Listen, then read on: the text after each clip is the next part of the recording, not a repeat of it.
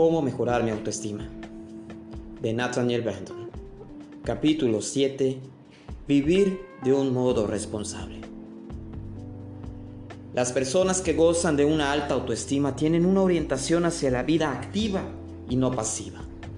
Asumen plena responsabilidad en cuanto a la realización de sus deseos.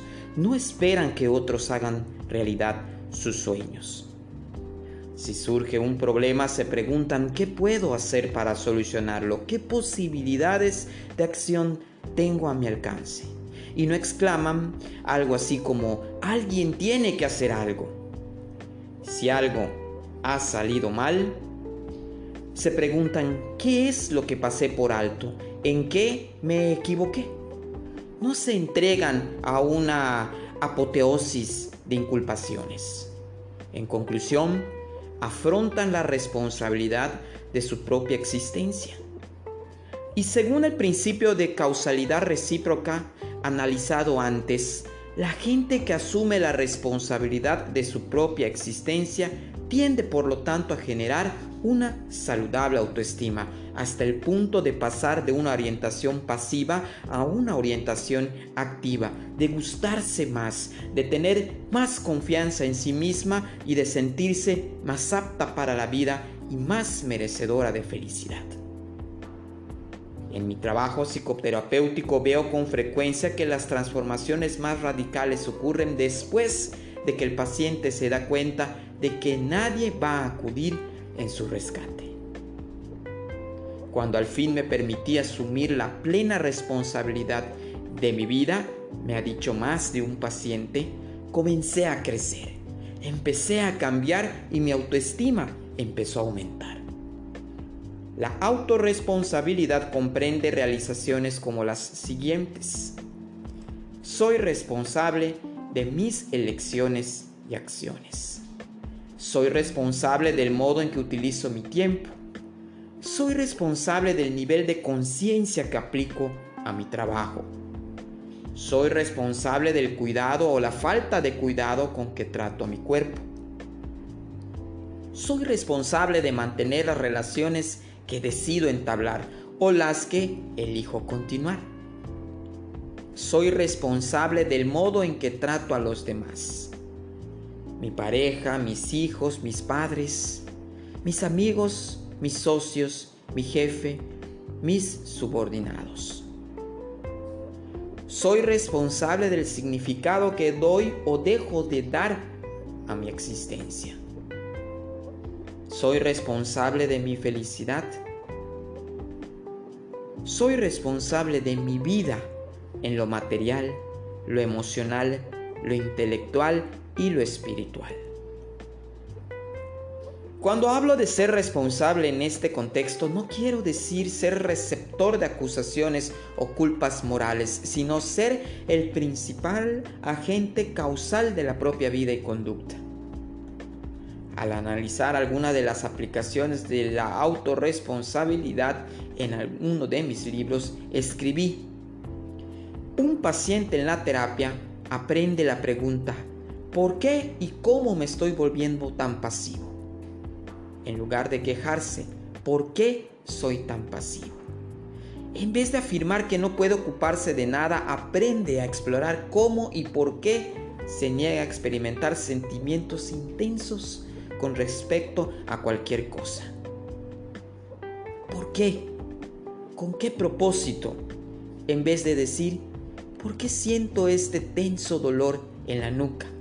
Aprende a decir, ¿qué sentimientos estoy tratando de evitar al experimentar la tensión de los músculos de mi nuca?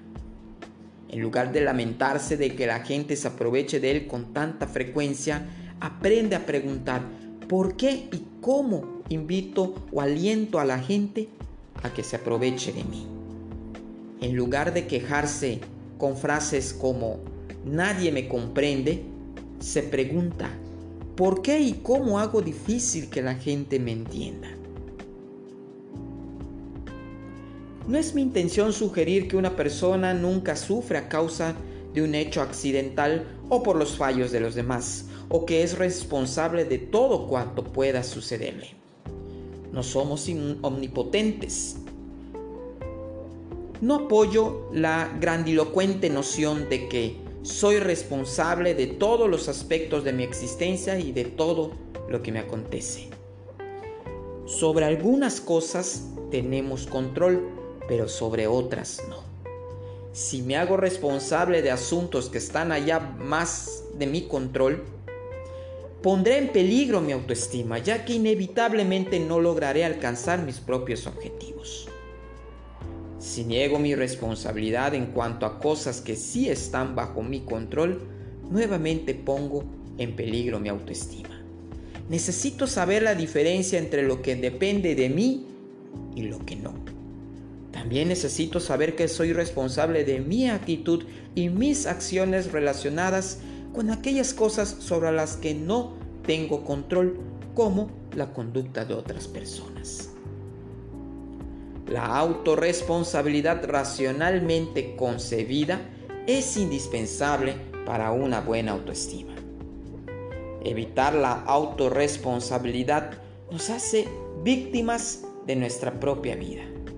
Nos vuelve indefensos.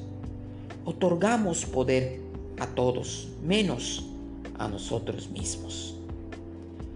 Pero cuando nos sentimos frustrados, buscamos echarle la culpa a alguien. Son otros los que tienen la culpa de nuestra desdicha. En contraste, la apreciación de la autorresponsabilidad puede resultar una experiencia vigorizadora y tonificante. Vuelve a poner nuestra vida en nuestras manos. La técnica de completar oraciones ayuda a poner de relieve este punto con rapidez y claridad. Si tuviera que dejar de culpar a mi mujer por mi desdicha, confesaba a un agente inmobiliario de mediana edad. Me enfrentaría a mi propia pasividad. Tendría que afrontar el hecho de que casi toda mi vida me he sentido triste. Tendría que reconocer que elegí permanecer con ella sin que nadie me obligara. Tendría que admitir que necesito a alguien a quien echar la culpa. Si debiera aceptar que soy responsable del estado de mi cuerpo, decía una joven que comía y bebía demasiado. Tendría que dejar de sentir lástima de mí misma. Tendría que dejar de culpar de todo a mis padres. Quizás tendría que empezar a hacer gimnasia. No creo que pudiera seguir abusando de mi cuerpo como lo hago ahora. Dejaría de compadecerme. Saldría de mi apatía y me pondría a hacer algo para solucionarlo. Si asumiera la responsabilidad de mis sentimientos, aseveraba una mujer madre y esposa, cuyos estallidos emocionales constituían una tormenta que azotaba incesantemente la vida de su familia.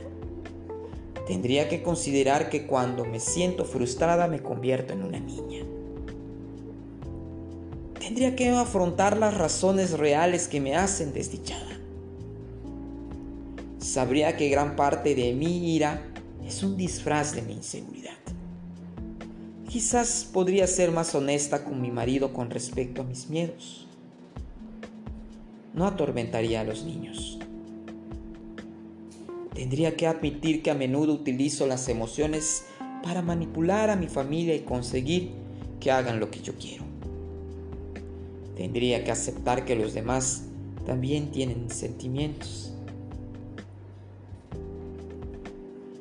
Si asumiera la responsabilidad de obtener lo que deseo, declaraba un hombre de unos treinta y tantos años que nunca había conservado un empleo por más de ocho meses. Tendría que reconocer que el tiempo pasa y que no me vuelvo más joven sino más viejo. No soñaría despierto ni fantasearía tanto tendría que admitir que no he hecho otra cosa que perder el tiempo. Tendría que admitir cuánto me asusta comprometerme de verdad con cualquier cosa. No envidiaría tanto el éxito de otras personas. No podría seguir culpando al sistema. Tomaría un rumbo y continuaría en él. Mientras pueda seguir culpando a mis padres de mi desdicha, manifestaba un maestro que cambiaba de terapeuta varias veces al año. Nunca tendría que crecer. Puedo hacer que la gente sienta lástima de mí. Puedo hacer que mis padres se sientan culpables. Puedo hacer que los otros sientan que tienen que recompensarme por lo que me pasa. Puedo decirme a mí mismo que no es culpa mía. Puedo derrotar a mis terapeutas. Tengo una excusa para todo y no tengo que hacerme cargo de mi vida. Si debiera asumir plena responsabilidad por mi propia vida, decía un psiquiatra que respondía a las necesidades de todos, menos a las suyas y las de su familia. Dejaría de decirme a mí mismo que estoy demasiado ocupado como para ser feliz.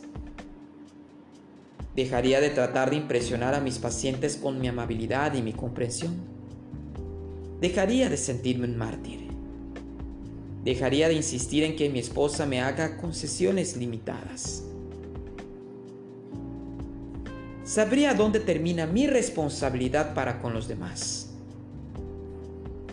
Sería más amable conmigo mismo con mi esposa y con mis hijos.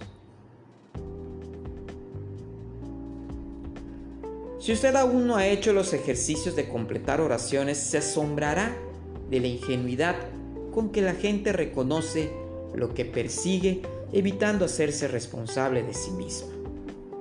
Pero si usted en verdad desea aumentar su autoestima, le propongo algunos principios de oraciones con los cuales trabajar antes de seguir adelante. A veces, cuando las cosas no van bien, me convierto en un ser indefenso mediante Lo bueno de volverse una criatura indefensa es... A veces trato de evitar la responsabilidad culpando a. A veces me mantengo pasivo mediante... A veces utilizo la autorrecriminación para... Si actuara con más responsabilidad en el trabajo, si actuara con más responsabilidad para obtener éxito en mis relaciones, si me hiciera responsable de cada palabra que pronuncio, si me hiciera responsable de mis sentimientos,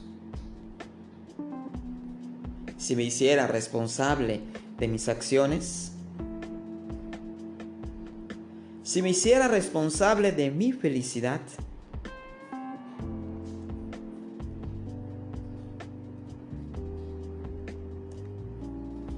Tal vez usted no se percate de que en algunas áreas de su vida es más autorresponsable que en otras. Quizás sea muy activo y responsable en el trabajo y muy pasivo en su casa, con su familia. Quizás sea muy responsable en cuanto a su salud y muy irresponsable con el dinero. Quizás sea activo en su desarrollo intelectual y pasivo en el plano emocional. Considere las siguientes áreas. Su salud, sus emociones, su pareja, sus amigos, su economía, su nivel de responsabilidad en el trabajo, su manera de tratar a la gente en general, su desarrollo intelectual, su felicidad, su autoestima. Ahora imagine una escala de 1 a 10 en la que 10 equivale a lo que usted consideraría una autorresponsabilidad óptima y 1 al nivel más bajo de autorresponsabilidad que se imagina. Califíquese en cada ítem anotando al lado la puntuación correspondiente. De esa manera podrá diferenciar las áreas en las que es necesaria una mayor elaboración. Llegados a este punto, Si piensa en una u otra de las áreas en las que no es muy responsable, tal vez se descubra protestando. Pero no sé qué hacer, es que no sé cómo hacerlo, no sé cómo ser responsable. Por supuesto, muy rara vez esto es cierto. En los primeros años de ejercicio de mi profesión, cuando los pacientes planteaban estas objeciones, yo les mostraba qué era lo que podían hacer para participar de manera más activa en sus propias vidas. La experiencia me ha enseñado la falacia de este enfoque. Hoy cuando los pacientes ya saben cómo completar las oraciones que les doy, por lo general les propongo el principio de la oración una de las formas en que puedo ser más responsable con respecto a es y les pido que lo completen a toda velocidad. Enseguida descubren lo bien informados que en realidad están. He escuchado a muchas personas de todas las extracciones sociales completar este principio de oración con finales asombrosamente perspicaces y he aprendido a escuchar con benévolo escepticismo las protestas de ignorancia o incapacidad. Si usted se oye protestar, le sugiero que haga lo mismo. Desde luego, a veces los demás nos aclaran ciertas posibilidades de acción, pero siempre hay algunas cosas que ya sabemos que podemos hacer, así que empiece por estas. Aceptar la responsabilidad de la propia existencia es reconocer la necesidad de vivir productivamente. Esta es una aplicación básica y muy importante de la idea de poseer una orientación activa hacia la vida. No es el grado de nuestra capacidad productiva lo que está en discusión aquí, sino más bien nuestra decisión de ejercitar cualquier capacidad que tengamos. El trabajo productivo es el acto humano por excelencia. Los animales deben adaptarse a su ambiente físico. Los seres humanos se adaptan el ambiente físico a sí mismos. Tenemos la capacidad de conocer y conceder unidad psicológica y existencial a nuestra vida, integrando nuestras acciones con metas proyectadas a lo largo de ella. No es la clase de trabajo que escojamos lo que incide en nuestra autoestima, sino la búsqueda de un trabajo que exija y exprese el empleo más cabal y consciente de nuestra mente y nuestros valores. Vivir productivamente es proporcionarnos una de las dichas y recompensas mayores que pueda experimentar el ser humano. Vivir con responsabilidad está muy relacionado con vivir activamente. Mediante las acciones se expresa y realiza una actitud de autorresponsabilidad. ¿Qué acciones puedo realizar para acercarme a la obtención de mis objetivos? ¿Qué acciones puedo realizar para avanzar en mi carrera? Para mejorar mi vida amorosa, para que los otros me traten bien, para aumentar mis ingresos, para ser más feliz.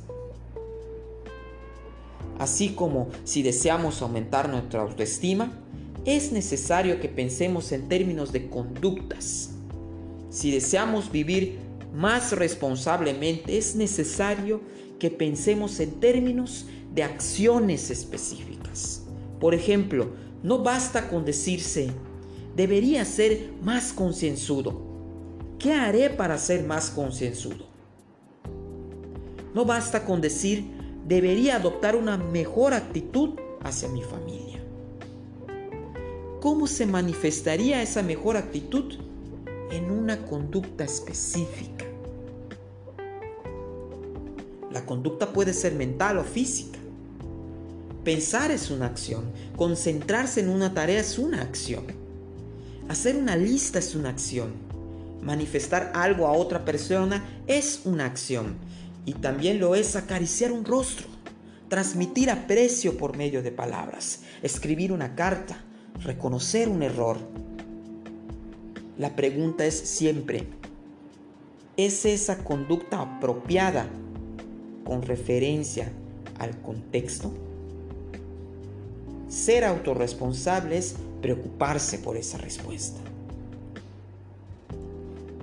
Por lo tanto, si deseamos practicar una mayor autorresponsabilidad en algún aspecto de nuestra vida, es necesario que nos preguntemos, ¿qué acciones puedo realizar en este ámbito? ¿Cuáles son mis opciones? Si no estoy esperando un milagro o que alguien haga algo, entonces ¿qué puedo hacer yo? Si elijo no hacer nada y aceptar el statu quo, ¿estoy dispuesto a hacerme responsable de esa decisión? Observe lo siguiente. Si hay áreas de su vida en las que practica un nivel más alto de autorresponsabilidad que en otras, presumo que esas serán las áreas en las cuales usted se gusta más.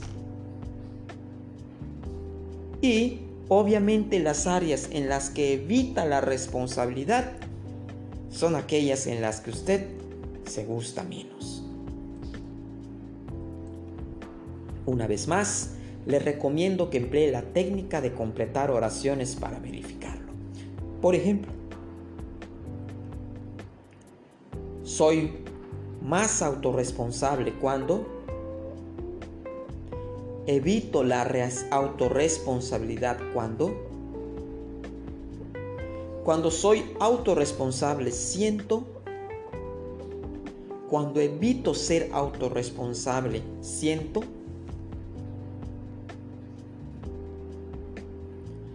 Piense en ello durante los próximos siete días. Si practicara una mayor autorresponsabilidad, ¿qué cosas podría hacer de manera diferente? Después, contemple la posibilidad de traducir en acción lo que ha escrito. No piense en comprometerse para toda la vida, sino únicamente por siete días, como una especie de experimento descubra el efecto de esto en su sentido de sí mismo. Descubra el efecto que esto produce en su vida. Si le gusta lo que descubre, intente los siete días más. Y luego otros siete días más.